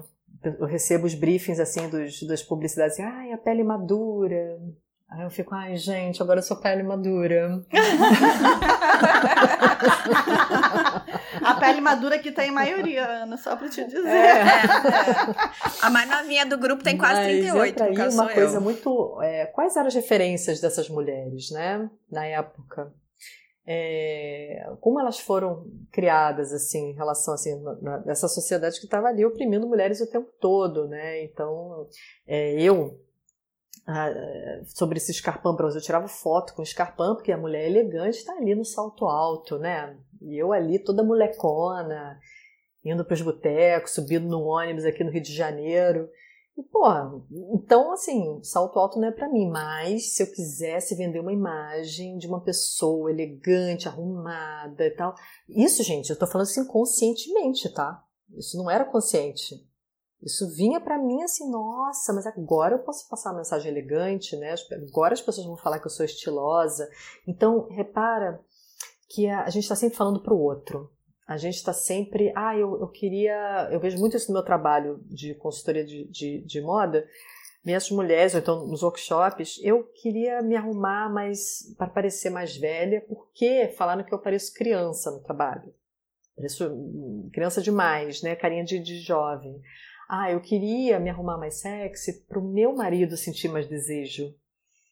Ah, eu queria me, é, sei, parecer mais estilosa porque eu sempre me senti muito feia porque minha mãe falava isso para mim. Então é sempre pelo outro para você provar. Hum, é, é, poucas vezes esse movimento é, um, é algo assim para mim, o que eu quero, né? o que, é importante para mim agora. Então, é, mais uma vez, é o sistema o tempo inteiro roubando a nossa atenção de nós mesmas, né? dizendo o que, que a gente deve fazer, como a gente deve se portar e tirando né, essa coisa da gente se perceber, é, se olhar. Até quando a gente está pelada em frente ao espelho, é um olhar de ódio, né, um olhar de, de menosprezo, de raiva em relação ao corpo. Né? Pouquíssimas mulheres são condicionadas e isso ganha, é uma indústria que ganha muito dinheiro. Muito dinheiro com as nossas inseguranças, muito dinheiro com é, é, os medos, medo de envelhecer. Envelhecer, então, é algo assim pavoroso, um crime, um crime. É, eu mesma, às vezes eu olho no espelho e falo, gente, meu pescoço, o que é que tá acontecendo com o meu pescoço? Pelo amor Ai, meu o meu Deus, também é. tem linha, Ana, deixa assim. Linha? O meu tá É a parecendo vida. já, assim, papo de galinha o negócio. Mas, porra, e aí Ai, eu nunca olho pro meu pescoço, agora eu vou ser obrigada a olhar. Ai, não, a gente botou uma noia na tua cabeça, não olha, Carol. em compensação, esquece. as minhas manchas estão assim, ó, gritando. aí que tá. Ó, Carol. esse tipo de coisa, a gente não devia estar preocupada com esse tipo de Exatamente, coisa. exatamente, é que eu não vou dizer, eu não vou contar que eu fico olhando pra árvore no meu peito. Sabe? Aquelas linhas que Ai, eu formam árvore. Ai, o meu tem uma Ai, o meu também tá. Mas, Ah, Mas, gente, eu acho que isso tudo, assim, e aí eu olho pra isso, é claro que eu sou cooptada por essas mensagens, né? Mas aí, ao mesmo tempo, eu, é, sei, eu olho pra mim e eu falo, cara, eu tô tão gata hoje, assim, Porque. Tá mesmo, Ana. Olha, eu quero dizer que esse teu cabelo grisalho tá um troço, mulher. Eu nunca imaginei. Nunca. Nunca foi algo pensado. Nunca foi algo. Nossa, quando eu, quando eu assumi o grisalho, eu postei uma foto tímida no Instagram, porque eu tava morrendo de medo. Eu não fiz Eu IGTV, amei, porque eu já tava nada. deixando o meu. Amei demais. Nossa, eu Eu lembro. tô fechando agora um, um ano, dia 14, agora foi a última vez que eu pintei meu cabelo, dia 14 de março do ano passado. Cara, é, é, é isso, né? A pandemia levou o meu cabelo comprido, né? Mais compridinho, assim. Eu sempre tive ele curto por 20 anos. Então, assim, deixei crescer porque eu não piso mais no salão. Então, foi uma, foi uma série de descobertas. Então, nasceu essa Ana mãe, nasceu essa mulher que. é, meu trabalho foi todo varrido pela pandemia, né? Então, é, não tô numa de ressignificar. Porque, assim, cara, o que, eu vou fazer com agora, né? Sem ajuda com o neném no colo. Eu tô fazendo, assim, o que dá e eu tô aceitando isso. Eu tô aceitando isso. Porque isso não é dar passo para trás. A gente está no momento em que as mulheres estão. é, historicamente, isso vai ser terrível para as mulheres. Horrível, péssimo. A gente está perdendo espaço, está perdendo é, nossa, nossa projeção por conta dessa pandemia. Está tirando, roubando isso da gente. Então, eu acho que é- vai entrando em um modo assim, é, é uma mãe que goza, né? É, que tem prazer, que tem, que tem muito de, de olhar hoje para o corpo e se perdoar por tudo aquilo que fez e falou de, de si mesma, né? Então, quando a gente vai, vai entendendo, vai se perdoando, porque são mu- muitas coisas que acontecem, e isso não é sobre culpa, né? Essa questão católica que jogaram também nas nossas cabeças.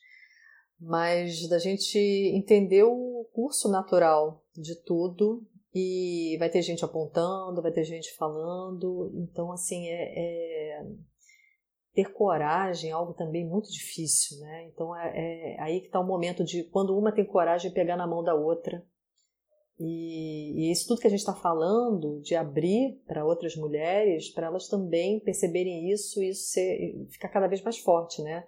Para não acontecer conosco e com as próximas gerações o que aconteceu com as nossas mães, por exemplo, né?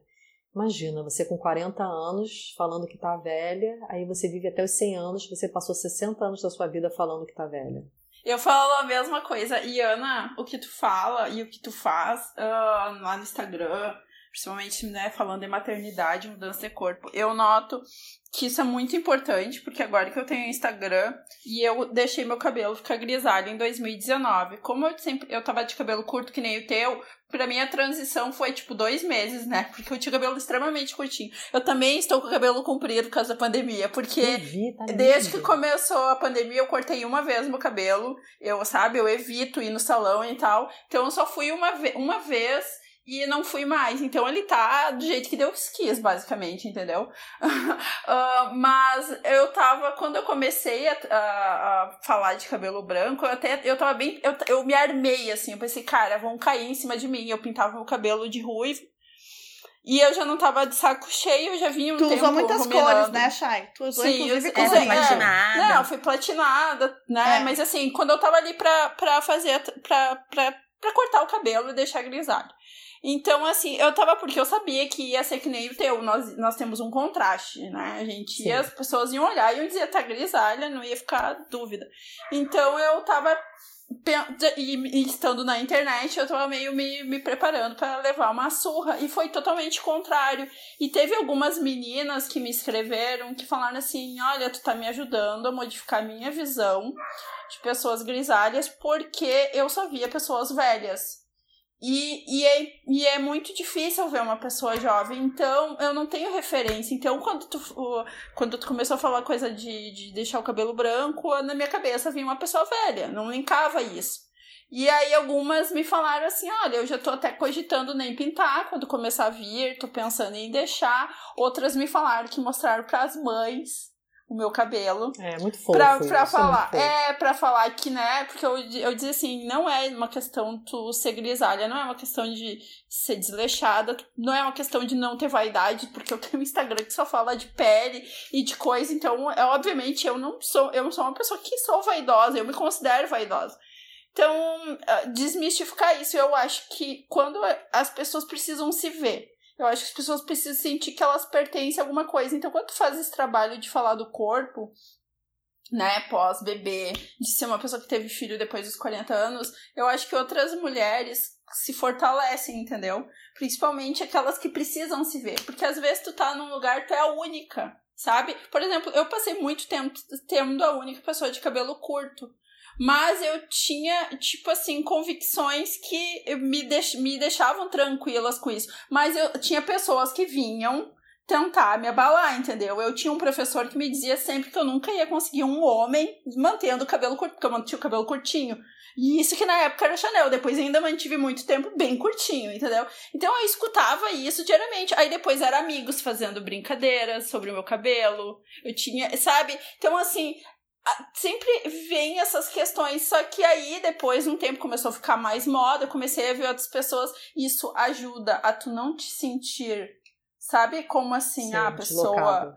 Inadequada. Porque tu pode, querer, é, tu pode querer ter estilo, mas uma coisa é querer ter, ser, ter estilo e outra coisa é se sentir excluída ou inadequada, que nem disse a Marina.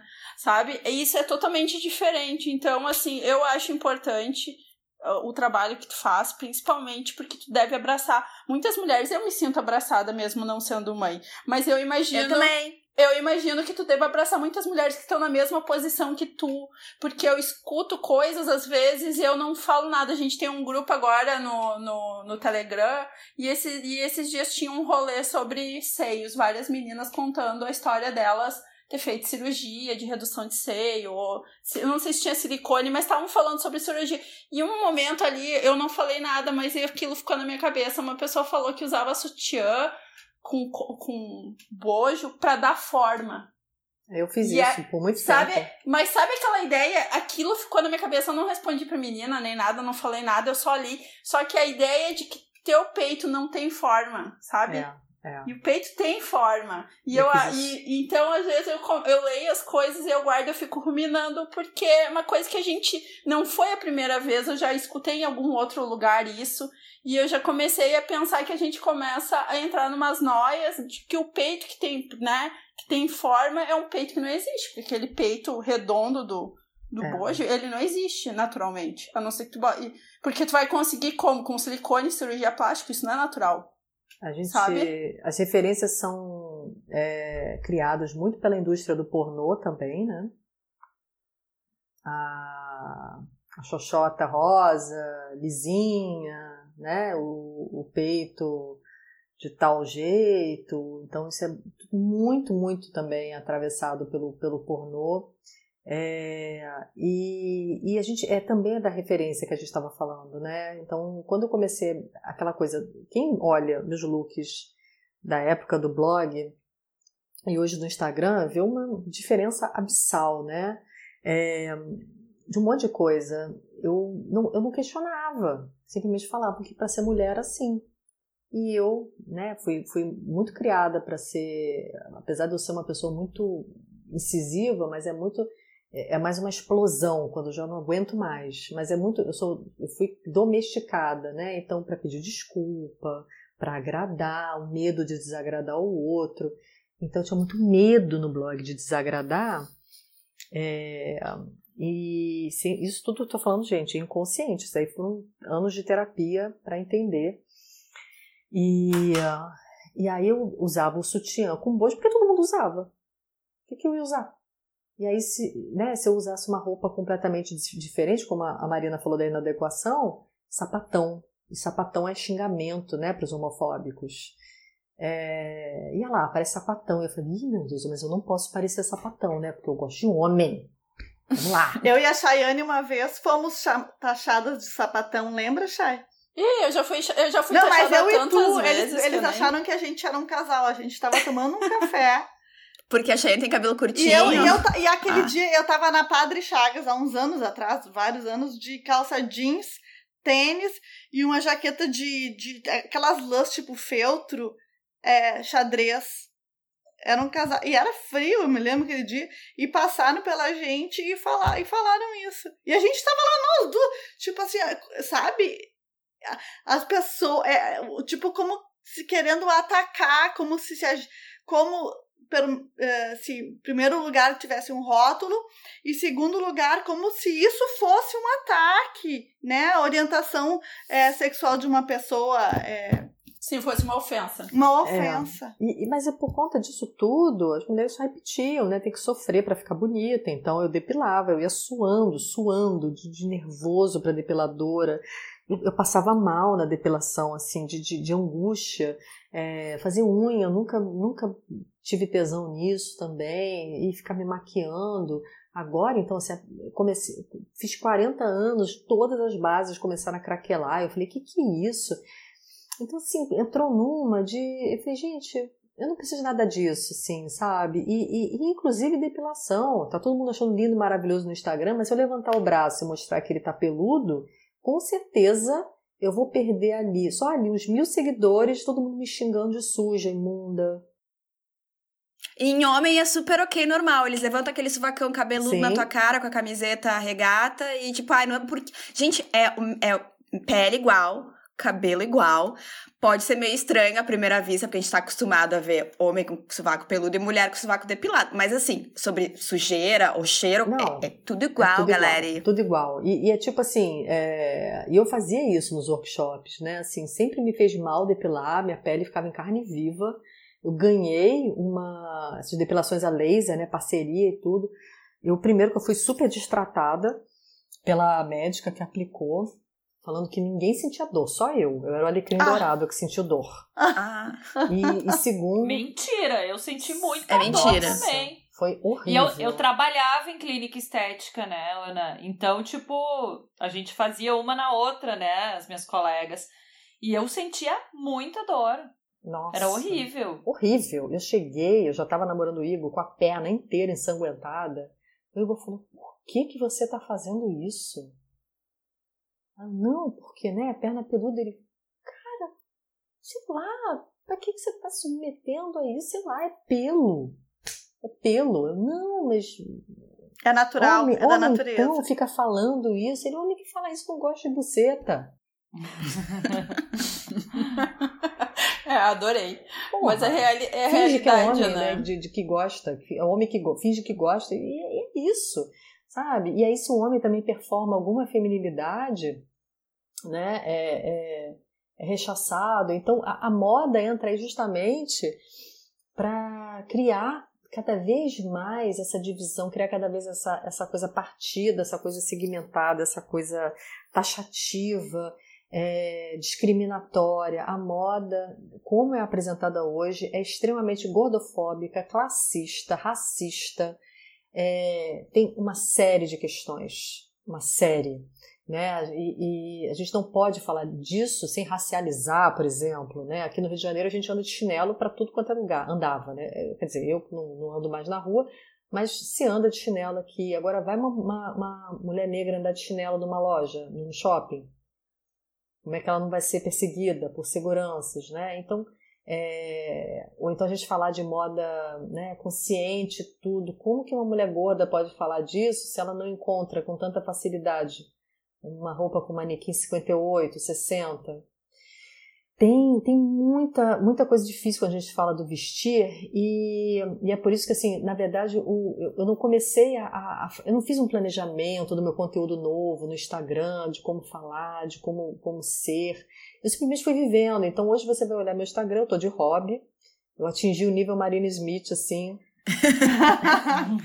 Conforto em não, casa. Não, mas tu tem um negocinho que, que, é um hobby, mas tu tem um nome bonito, que é um nome francês. Penhoar. Penhoar. É, tu é muito chique, tu não é hobby, tu é isso aí, penhoar, né? É uma coisa maravilhosa, porque tu dia, esses dias, tu fez aquele videozinho com a tua coleção, eu falei, nossa, podre de chique. eu fiz aquele vídeo correndo, antes do neném querer mamar. Mas amei. Aquele que tu tem que é de Tule, nossa! Chique é. Eu só imagino tá por uma hein, noite Ana? de amor, né? Não precisa mais nada. Uma noite de amor comigo mesma, com o vibrador. Ô, Ana, mas eu queria te perguntar, já que a gente, então, voltamos à moda consciente. Uh, eu achei o máximo a ideia do guarda-roupa da Nina. Ah, eu ia falar isso também, que eu achei super eu achei também. demais, inclusive porque assim, eu, eu, graças a Deus, vou te dizer que eu comprei pouquíssima coisa pro João Pedro quando eu tava grávida, porque eu ganhei muita coisa. E até hoje, essa semana eu ganhei duas sacolas enormes de coisas que eram do meu sobrinho e do filhinho do, de uma amiga. Então, assim, Uh, eu queria que tu falasse um pouquinho como é que foi uh, esse sistema de, é de aluguel, como é que funciona? Bom, desde que a gente decidiu né, ter, ter, ter filho, a gente entrou em comum acordo né, que é, a gente não ia seguir lista, chás. O Igor é muito discreto nisso, né, de, de não, não gostar também de muitas enfim, né, muito, muita coisa papagaiada e tudo, eu também. Então entrou aí essa questão de lista do enxoval. Eu, eu falei, gente, eu não sei a cara do meu, da minha, meu filho, minha filha, né? Eu só, como eu disse, eu só descobri o sexo quando ela nasceu.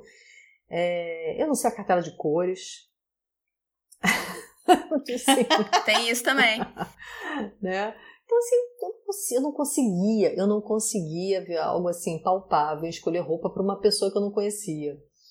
E, e aquilo tudo também, eu, eu, eu, fiquei muito bem na minha gravidez de saúde, mas, eu, mas foi uma gravidez assim que eu não conseguia andar, que eu ficava muito cansada, com falta de ar. Né? É muito comum da gravidez isso, mas eu fiquei muito assim, eu não conseguia dar dois passos. Então eu, eu entrava numa loja, já, já sentava, já queria ser teletransportada para minha cama para ficar ali.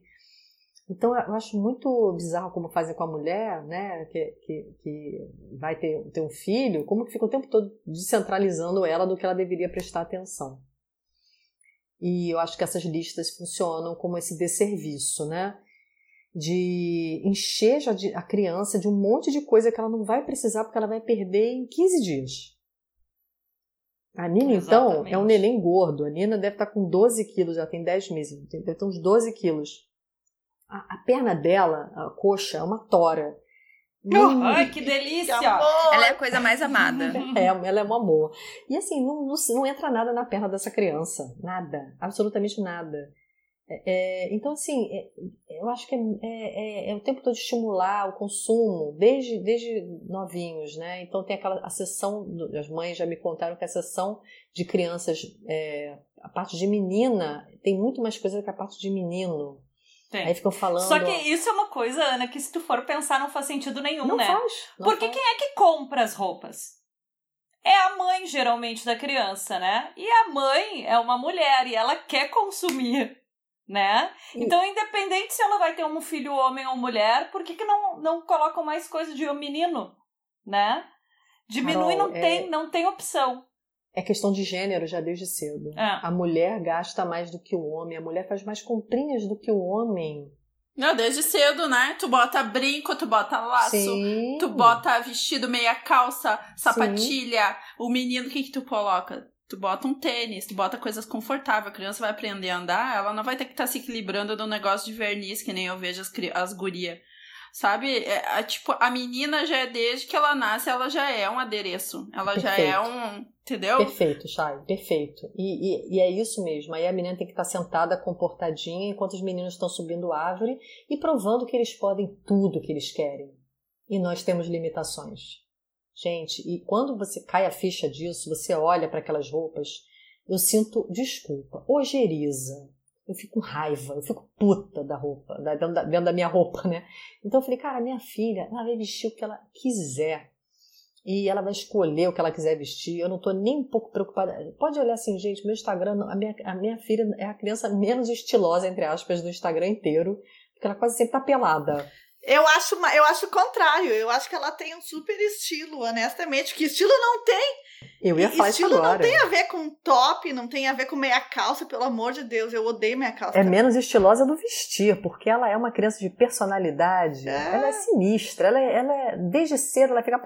Desde cedo assim, né? Desde a cedo, aquela mãe do neném de quase 11 meses que já fala. Aí quando ela tinha um mês, ela já tinha várias expressões faciais e falava. Mas é ela já chorava diferente. Mas é dentro dos padrões estéticos, assim, ela não atende a nenhum, porque ela quase sempre está de fraldinha.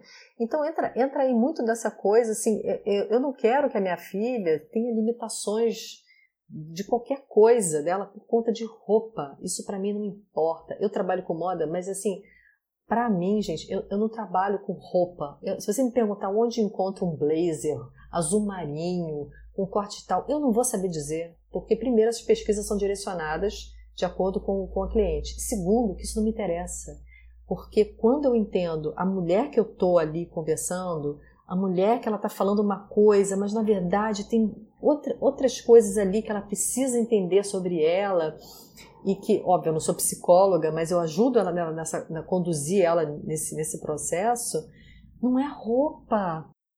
É uma nova visão sobre si na realidade. É apenas uma, algo a mais, um, dentro de tantas outras coisas mais importantes para essa mulher. Que né? começa a desvendar, né, a mulher. Muito. começa a tirar os véus dela.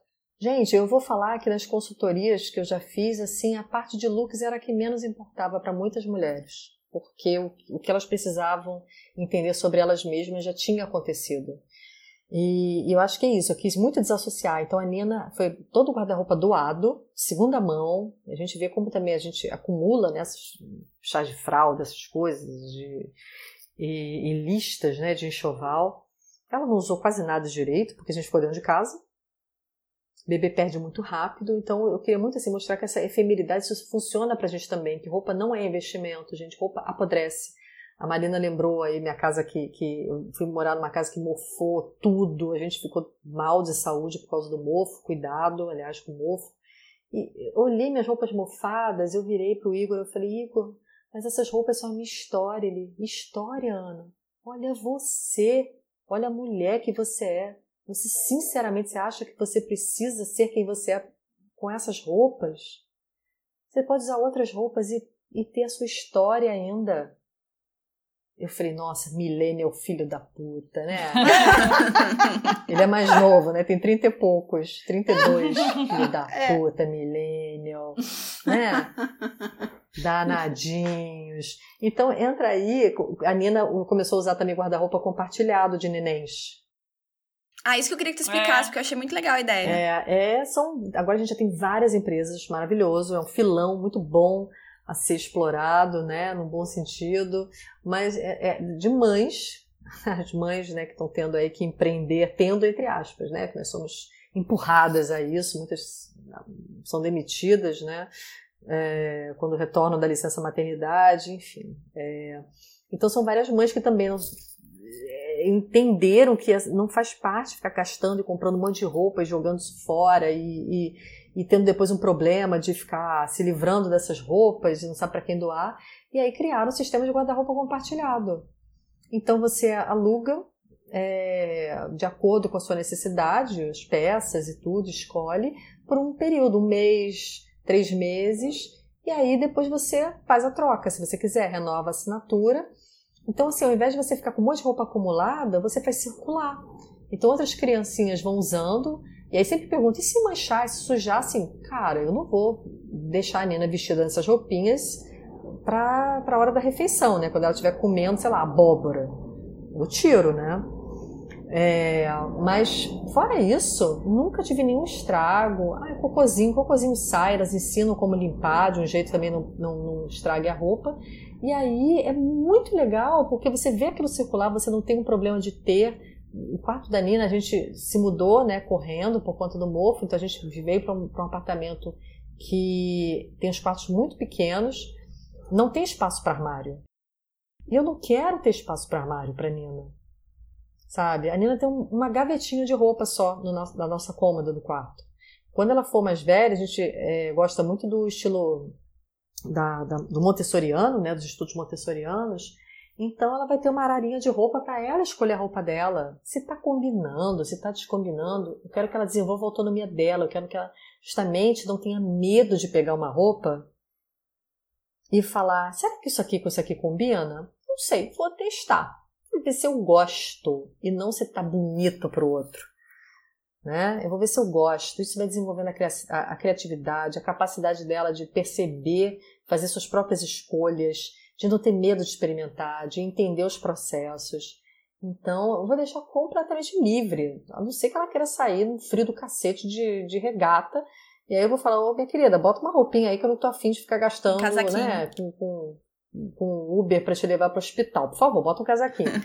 então, é, isso é muito legal, né? Eu acho que isso ressignifica muito de essa coisa de. É, ressignifica não, acho que quebra completamente essa história de ai, ter um filho gasta muito. É verdade, por isso eu ia dizer, porque, tipo assim, a pessoa, a mãe mais econômica que eu já vi na história dessa Nossa, internet. Zero essa coisa de mil brinquedos, de. Começaram a dar boneca, eu falei, vamos doar, vamos. Porque assim, não é para ficar enfiando boneca nessa criança, ela vai ter uma parede de escalada que o pai já, vai fazer, uma parede de escalada para ela. Para ela cair, escalar, ver o que, que ela pode fazer, o que ela quiser.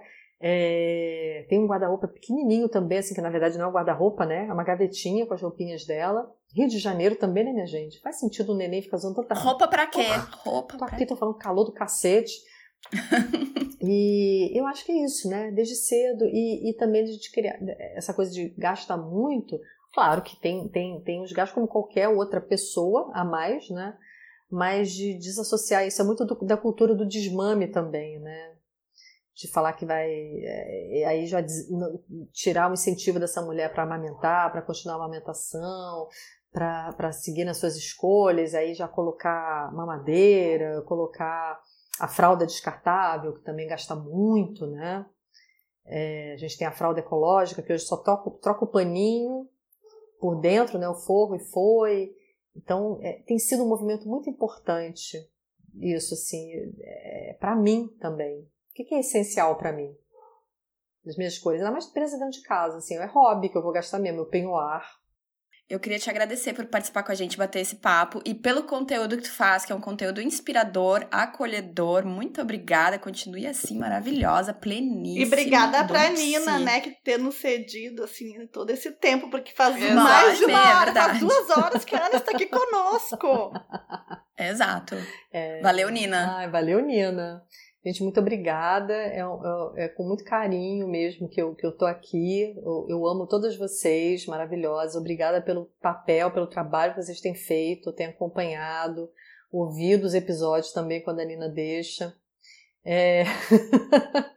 os últimos, assim, com a Polly, com a Manuela, maravilhosos. Ai, foram tudo. É... Obrigada pelo papel, né, pela persistência, pelo que vocês estão fazendo também. Nós somos o mundo. Não esqueçam disso, vocês estão aqui ouvindo, nós somos o mundo. Frase Obrigada. da semana. É, somos o mundo. Vai ser o título do episódio.